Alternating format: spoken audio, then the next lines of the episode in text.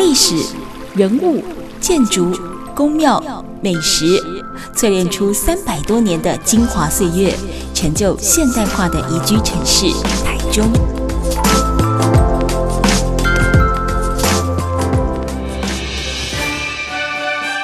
走进台中故事馆，处处有惊喜，句句有故事。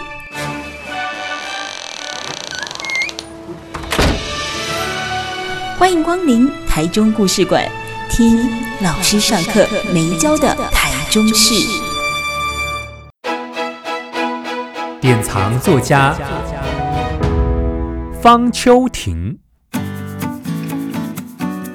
方秋婷出身台南，东海中文及美国中佛州立大学教育硕士，目前定居台中，喜欢电影、旅行和散步。习惯临窗阅读、遐想，让花草点缀生活，品味简单的幸福。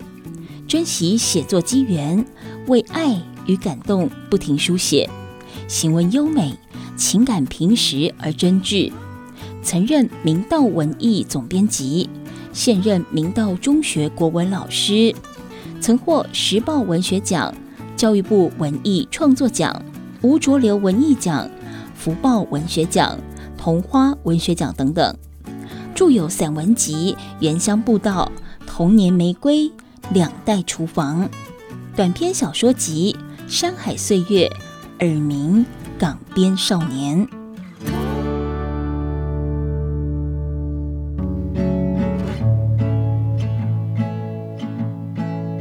Super 九九点一大千电台台中故事馆，我是念慈，嗨，我是陆文秀。我们今天节目现场还有方秋婷老师，嗨，大家好。好，老师，刚才你有提到，就说其实呃，原本因为生活的关系哦，那适应环境的环关系，从美国回到了台湾之后，坦白讲，你也没有太多时间哦，再去呃付诸实行在写作的这个部分。但是因为是九二一大地震之后，那一种呃，应该是安抚自己哈，呃，一种疗愈疗伤的这个契机，重拾了你创作的那一支笔。那后续呢？后来就是啊、呃，因为有那那时候那时候你还没进明呃明明道文艺。还没。哈，然后就是有一些哦，后来就有一些文学奖。对，然后我就是在在那一年就得到了哈，就是得到二零零四年就得到了那个台中大墩文学奖。哦哈，然后就是就是无意间就接到一个一通电话，是我们学校一个。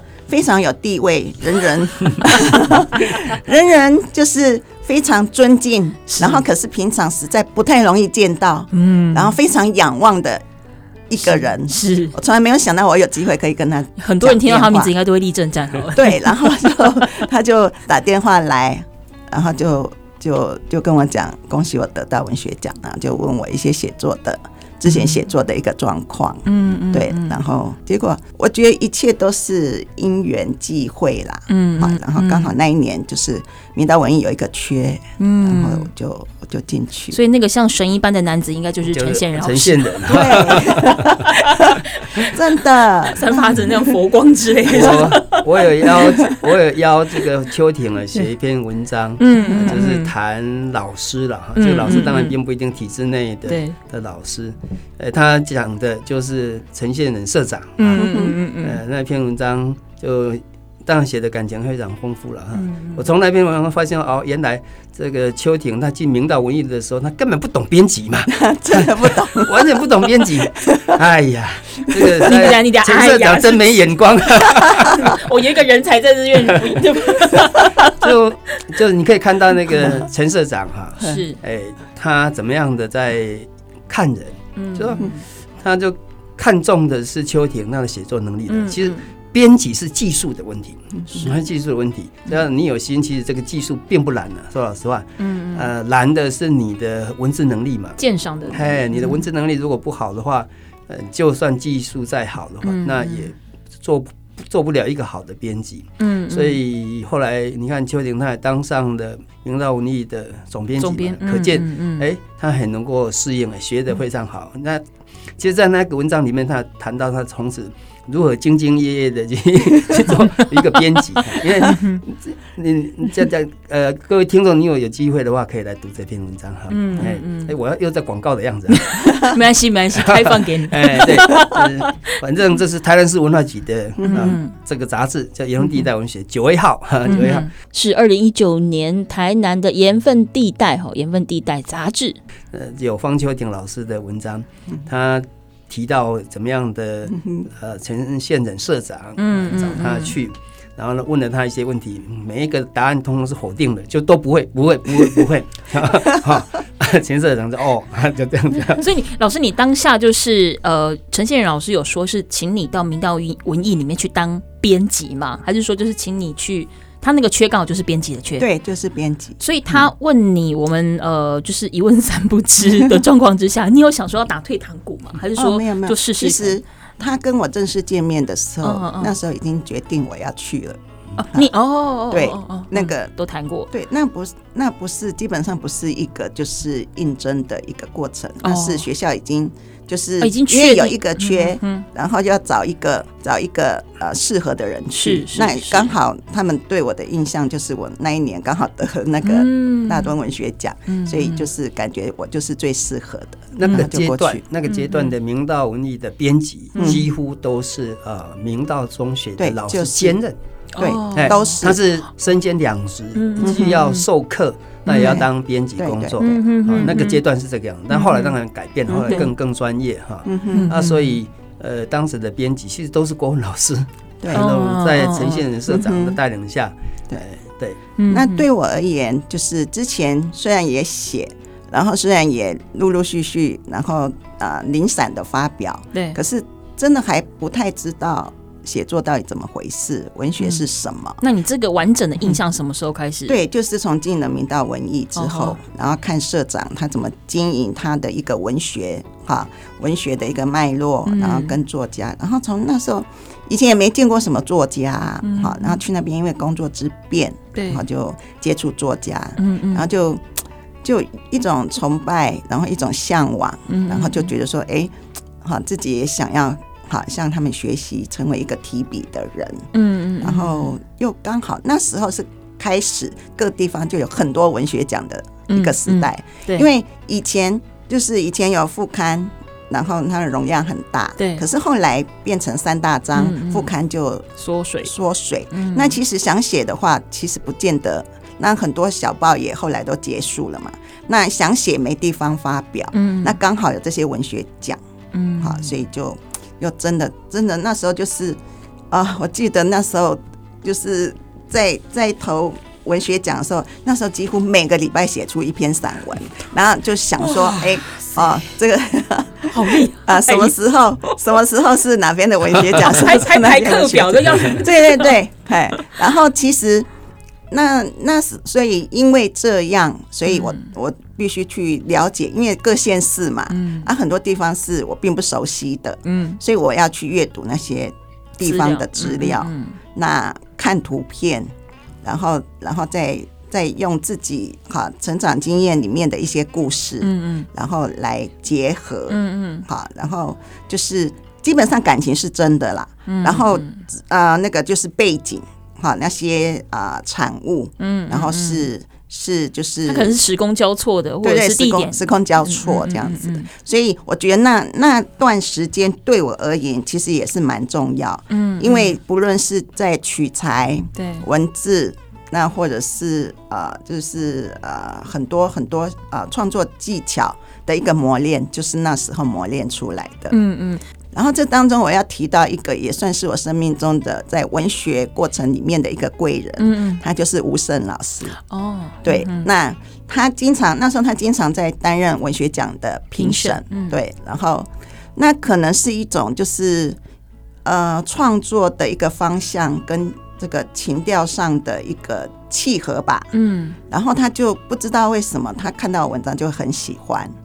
而且他是一个算是还蛮会捍卫他喜欢的一个文章的人，嗯，所以我就只只要有他当评审，不知道为什么都会得到不错的名次，然后就累积了一些。然后我要我要讲的是，啊，累积了一些奖之后，啊，然后后来有一次吴胜老师看到我，他就跑过来，然后然后跟我讲说：“阿丽阿丽哈啊，下这作品啊，啊会当出册啊，哈，我讲哎呀哎呀，嘿。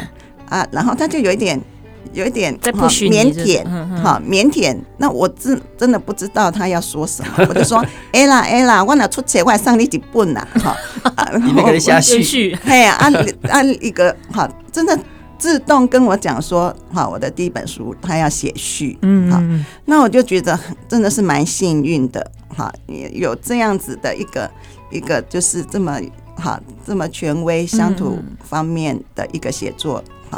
所以后来出书的时候，他就好，真的帮你写了，真的帮我写序。虽然过程也是他一直脱稿，然后 一直打电话，对，然后他一直一直跟我道歉这样子，然后跟我讲，因为那时候录音被架好，他因为那时候他的孙子出事啊，就是他要帮忙带孙子，所以再加上他本来他真的是很用心呐，他写的很慢。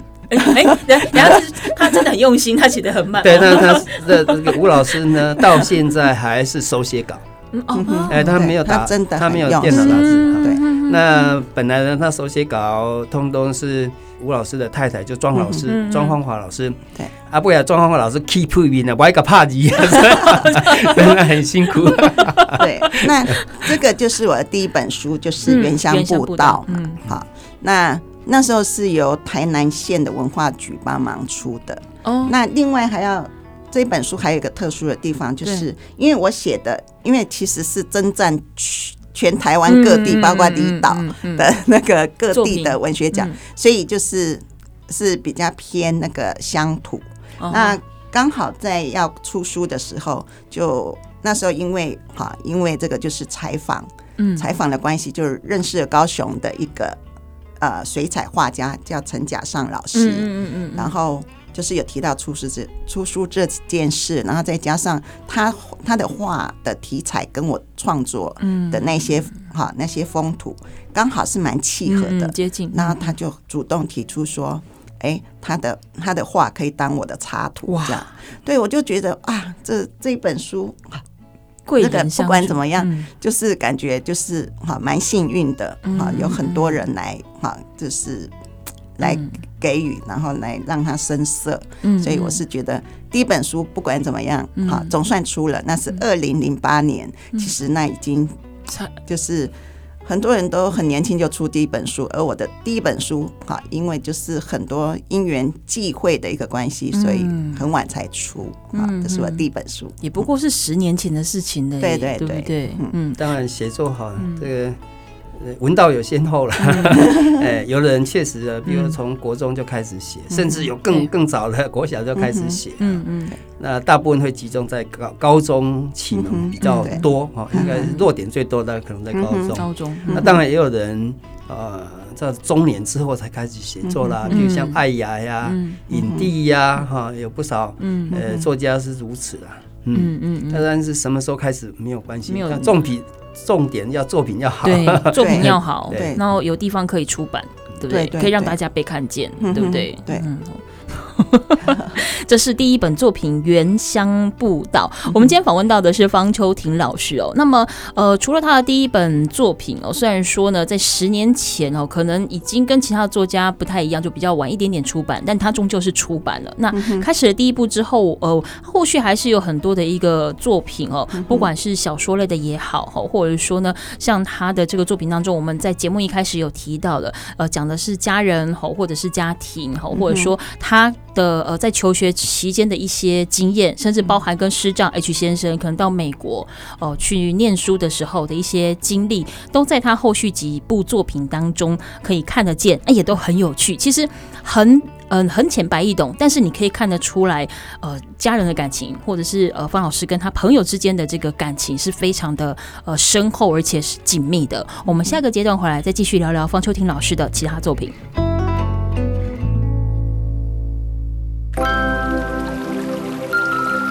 历史、人物、建筑、宫庙、美食，淬炼出三百多年的精华岁月，成就现代化的宜居城市台中。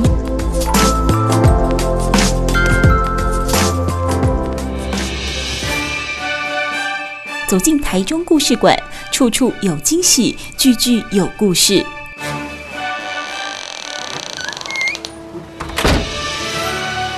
欢迎光临台中故事馆，听老师上课没教的台中事。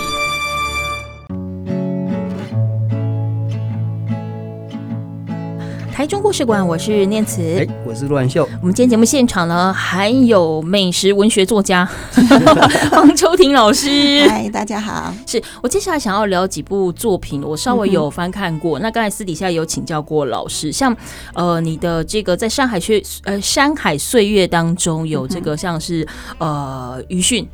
好，还有这个乌鱼港，那包含像在这个港边少年里面，它其实三则故事都在讲海海港的故事，包含我刚才前面两个讲的这个山海岁月。其实我觉得啦，就是说您的作品当中，以篇幅来讲，您到了五六篇都是跟海港或跟海边有关系的。那要么就是你对海特别有感情，再不就是你家住旁边。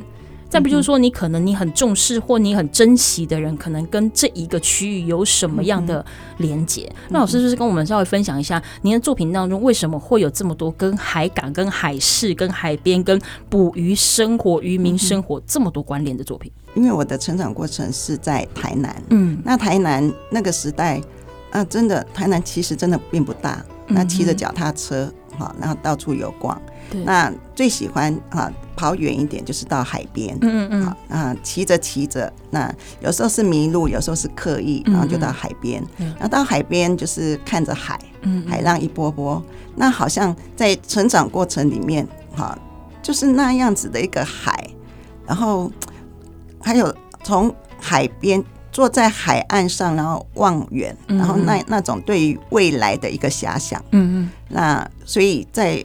童年记忆里面，海其实对海是蛮有感情的。嗯嗯，然后再来就是以前我爸爸很喜欢带我们去那个新达港哦，好，大概现在叫做叫做黄金海岸吧。嗯嗯，好，那以前那边就是黄昏的时候，那个渔船就会就会靠岸，然后那边就会卖很多海产。对，那爸爸就是会带我们去看，所以那种渔船，然后那种。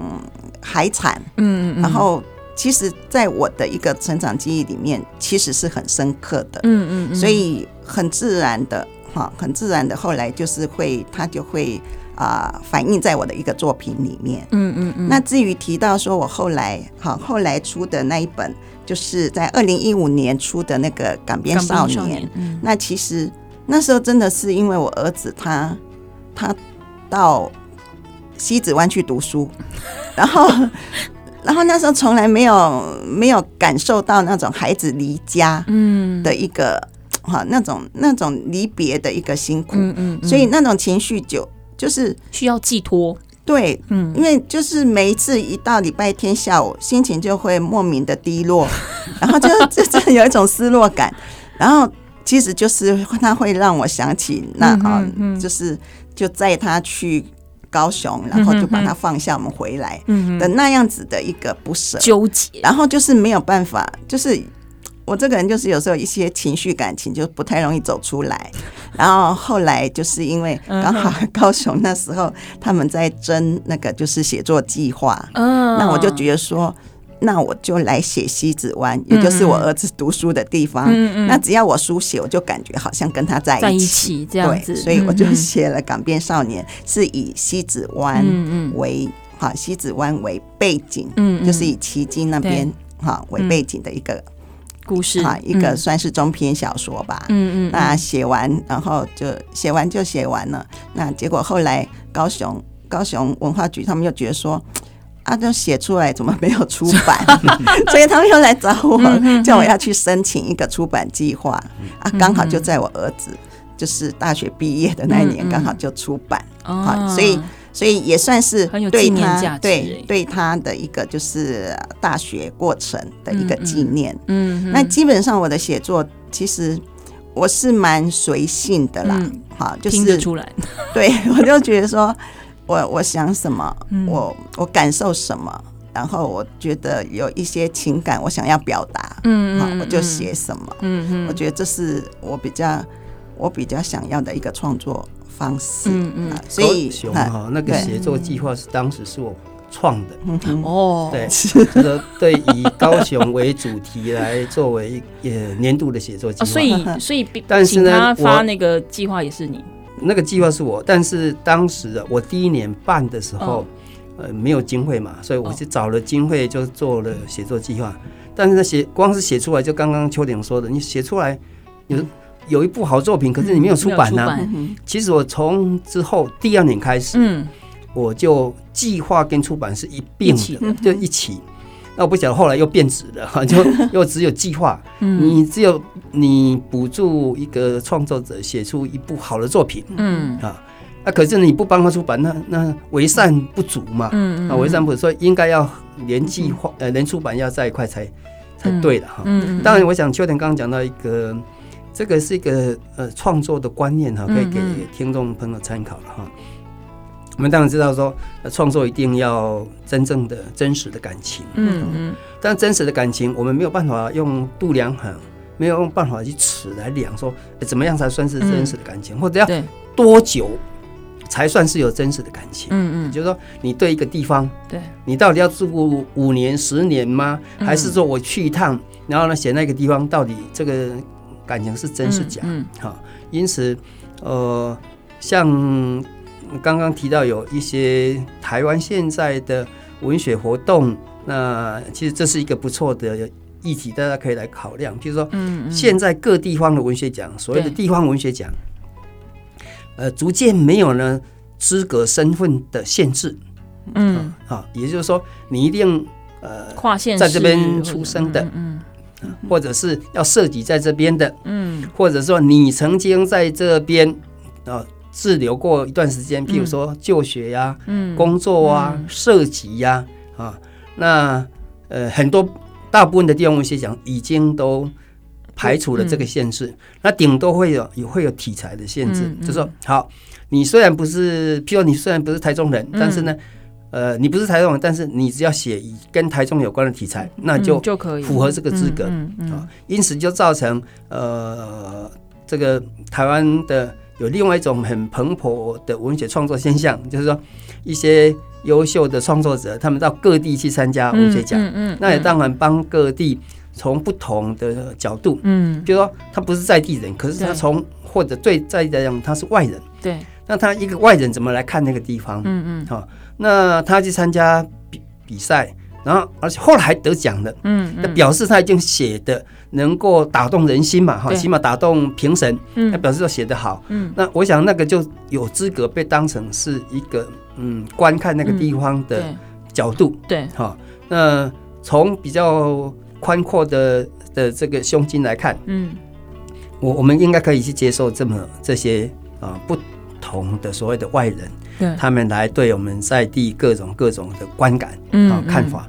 啊，其实是丰富我们这边，不只是从比较消极的丰富文文学作品之外，其实也可以看到说，哎，外人怎么来看这一座城市啊？对你这样城市的经营啦、嗯，行销啊，其实是有帮助的。嗯嗯嗯，因为我刚才私底下跟呃方秋婷老师在聊，就说他的《港边少年》那本书的第一个故事，其实对我来讲是非常有感觉的，因为我的父亲本身就是旗津的人。那我很小的时候，我们搬到市区，但是其实我们还是有很多的假日的那种旅游或休闲。的时光会到奇经的的海边，然后去闻着那个海风跟海味，然后很咸的那个味道。那包含你里面有提到，就说一些那种快炒店。海产店的那种锅铲，哦或者是在叫卖，或者说在点渔货，呃，对我来讲是一个想家的的味道。可是我发现你里面，当然你是呃，因为寄托儿子到呃南部去念书，然后你写了这一些故事。可是你不是只有写故事，其实你里面好像还有一些反映了当时包含可能呃，因为气候变迁，然后或者说可能是因为比如中国渔船哦，这滥捕滥捞哦，导致说呃，可能我们自己台湾的渔船要出去捕鱼货的时候两。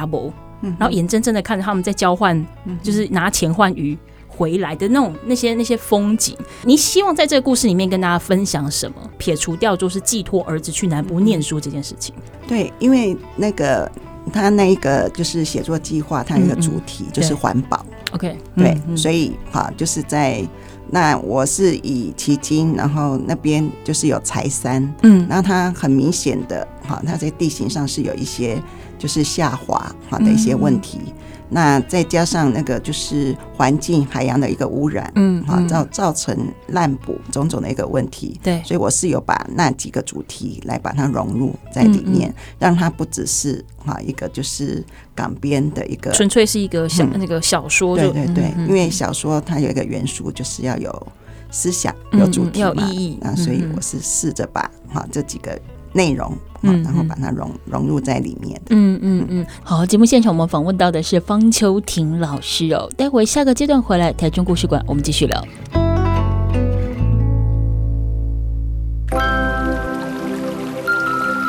历史、人物、建筑、宫庙、美食，淬炼出三百多年的精华岁月，成就现代化的宜居城市——台中。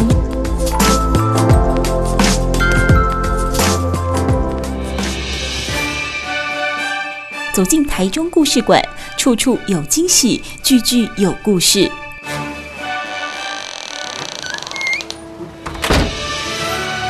欢迎光临台中故事馆，听老师上课没教的台中事。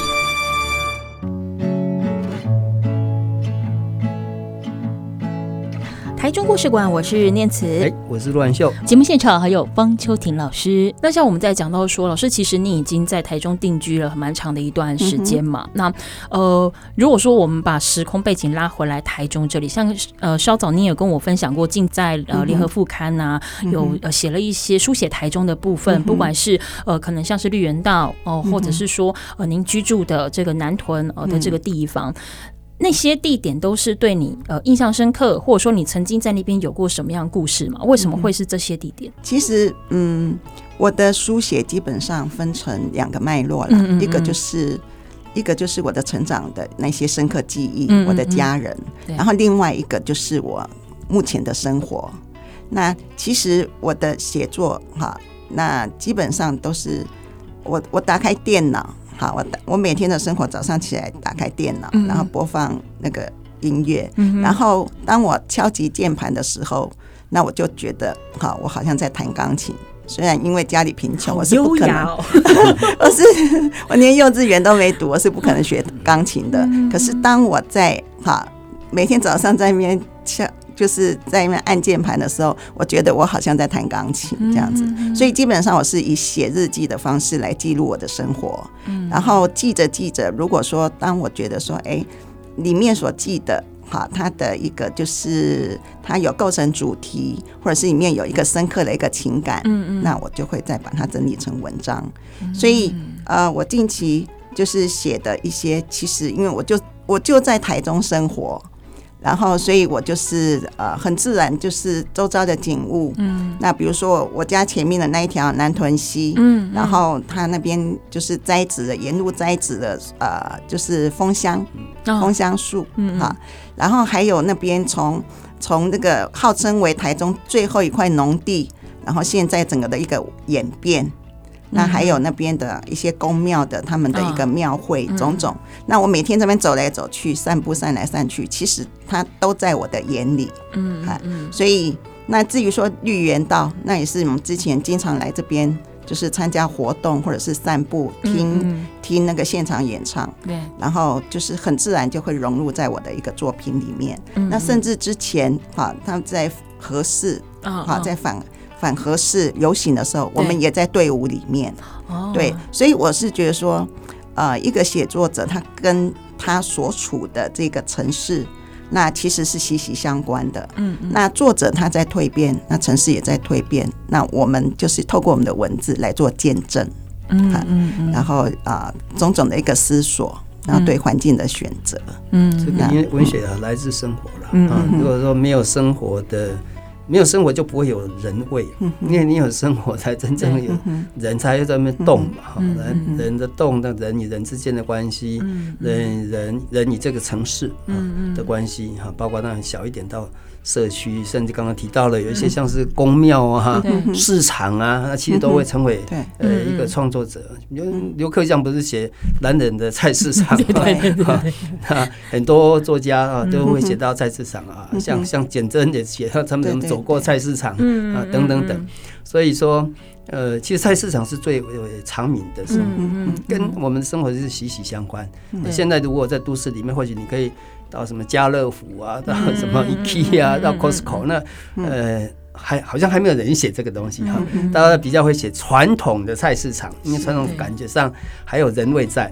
那这些大卖场啊、超市啊，就反正你你别来这样就练了，然后练起来会比较憋，就只剩下你跟货架的关系。对，当然有人去写出这个东西，其实是很棒的哈，因为这这个东西还比较。呃，少人去写到，嗯。嗯嗯嗯，觉得我在看方秋婷老师的作品的时候，其实他是一个很很生活感，而且很即视感，即就是立即的即，然后视线的视，就是你可以感觉你好像就是生活在那个那个范围里面。所以像您呃刚才提到，就是说您近期陆陆续续有一些呃关于台中的故事跟作品，有没有机会再把它弄成一本？嗯我会持续持续写作啦，嗯那啊、呃，不过呃，慢慢的自己对一些写作的一些观念，嗯，好，也在改变，嗯嗯。嗯那我日后啊、呃，我还是因为我我写作对于我而言，它就是一个稳定啊，嗯、生命稳定的一个力量，它其实就是生活的一部分。对，然后那不管怎么样，我会继续写，嗯，然后啊。呃继续感受生活，然后多看一些书，嗯，然后希望能够写出更深刻的一个作品。嗯、那至于出不出版，我是觉得说就等机会，好，就等机会，贵人来了。对，那我比较我比较在乎的是，我能不能写出我想写的，嗯、然后它有没有意义，它够不够深刻，嗯，那能不能对我所在的一个环境有一些，好，有一些就是至少看了。好看的人，他能不能有一一点触发，嗯、一点感动？嗯嗯，嗯嗯，我觉得这是我。因为我觉得刚才老师其实提到一件事情，我觉得还蛮有意思，就是写日记。嗯，因为可能不管是呃你要动笔写字，不管你是写写小说、写散文或写诗，可能很多初学者或包括我自己不是那么懂的人，嗯、就说会思考说。啊，我不要说我当作家了，我好像有要能够提笔写下留下个什么东西，或者是一个有意义的文字，嗯、我不知道怎么开始写，就是我到底要怎么去做记录，嗯、会不会变成是流水账？就其实写日记是一个还蛮不错自我检视的方式。嗯、那你写着写着，好像会发现说，嗯，开始自己有一些废话，那些废话下一篇可能就不要再再再出现了。所以您在就是教，比如在明道教学的时候，嗯、会跟学生分享到这个部分吗？会，那我我有时候我会跟他们讲说，其实真的就是可以从从写日记开始写作，嗯，然后就是记录嘛，嗯，其实你发现很多人不管他是写哪一种文类，嗯，那记录是很重要的，嗯嗯，嗯那啊，刚开始记录的时候，也许你不是很刻意说一哈，我是觉得说你记录一些点滴，嗯、那比如说我每天都在我们家门口。好，来那边喂斑鸠，然后喂麻雀，嗯、甚至我们现在自己家里有养鸟，嗯嗯，然后甚至散步的时候出去看那些哈夜鹭啦、白鹭鸶，嗯嗯，然后每天去那边好像去点名一样，看看他们，好，然后就记录一下，然后那或者是嗯树，好，我也很喜欢看树，然后他们什么、嗯嗯、什么季节，然后跟跟气候哈冷暖之间的一个它的一个反应，嗯，那我就。有时候我就写日期，然后就是今天怎么样，或者是这中间有什么样比较特殊的事。然后最近我还会把我看什么书，你好看书，嗯、我觉得看书现在呃对我而言也是蛮重要的。嗯、我觉得看书不论是是跟生活或者是跟创作，真的是哈，真的是啊、呃、必须哈，它它的重要性就是必须被哈不容忽视了。嗯嗯那。那我都会把一些感触顺便就写在旁边，嗯嗯，那不经意的，也许哎，突然之间哈，那就是会有一些触发，嗯哼，然后如果说我觉得那是一个不错的一个主题已经形已经形成了，嗯，或者是有什么样的一个好的，好，就是它足以成为一篇文章的时候，我就会开始。来整理，嗯嗯，对，嗯，确实这个写日记是一个很好的方式哈。虽然我没有这个好习惯哈，但是我深知写入日记的好处，尤其当你有所谓的写作意识的时候，就会像刚刚念慈提到了，嗯，所以你会去注意说，哎，呃，往前推看看，有一之前的东西，其实有一些可能是绘画，或者有一些可能不是，呃，不必要那么提啊，等等等。你有意识的状态之下，你的东西就会越写越好。那像我个人在写作上会，呃，有时候。有时候其实你是一个开头，嗯，但是你坐下来静心的面对它的时候，那个开头很快它就变成一条路，嗯，哈，嗯，那不是说一直停滞在那么站在原地不动，对，因为你有想要往前去观看，嗯，然后踏出第一步的时候，哎，当你踏出第一步就就有可能会有第二步，对，啊嗯，那所以写日记是一个很好的，包括像记录方式，看我看。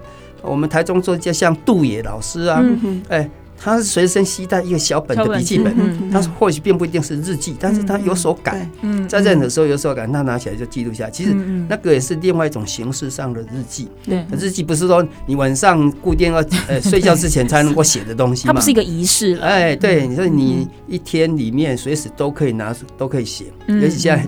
非常方便的，对啊，手机，对啊，你手机就可以写了嘛，啊，所以这个倒是提供给听众朋友一个很好的，如果啦有心要写作的人啊，可以从这边尝试看看。而且不一定是要你打从心里想出一句什么句子，其实有些时候你可能我们现在路上外面搞不好一句广告招牌，或者是说你可能去看书，其中有一段话，你觉得嗯你有 feel，但你也想不出来它可以干嘛，那或许你就可以先把它写下来，它可能变成你未来有机会自己创作，或者是你。对它有 feel 的时候，你把它写在你的可能日记当中，不要说是作品，或许它就是一篇日记当中，它累积久了就是就是你你你的作品了，对不对？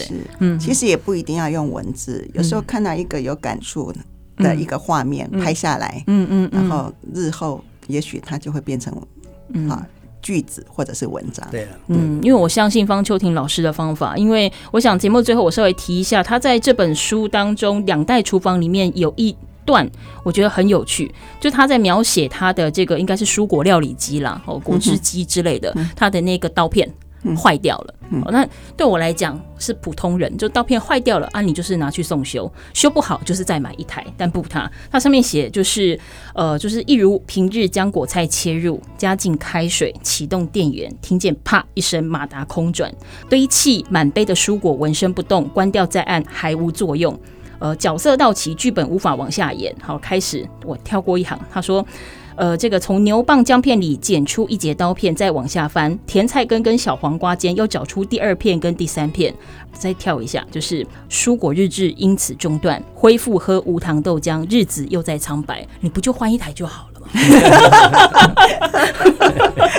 但是我必须承认，他是一个，我是一个世俗的人。换一台就没有这一段 这一篇好文章。对对，换一台没有这篇好文章。但是的确的确看完你是会会心一笑，说打一杯蔬果汁，然后有这么多的内心戏，然后可能隔了几天，你还真的就是不想要再喝无糖豆浆了。好，可能搞不好去找了很多台的这个果汁机、蔬果机，好像在说我啊，我就天天喝豆浆，然后又开始嫌那些新找。找来的果汁机，它的刀片不够利啦，姜片不能打啦，蔬菜打不了啦，或者是本来是汁的变粒的啦，就是你会发现说，哇塞，就一杯果汁这么多戏，所以我绝对相信你从日常的生活经验里面，有些时候你不要觉得它太简单不成文章，它其实越简单啊，它可能越特殊，也越深刻，对不对？有机会真的还蛮推荐大家，不过要看这本书《两代厨房》，第一件事情你要吃到饱。先吃饱，不是吃到饱，先吃饱。第二件事情，你可能不能对吃或者是对美食有太多想象，不然你看完这一本，你的胃意应该也会被掏空，很饿。我们今天非常感谢方秋婷老师，我们都去买这个果汁机，果汁机，不要喝无糖豆浆。谢谢方老师，好，谢谢。本节目由文化部影视及流行音乐产业局补助直播。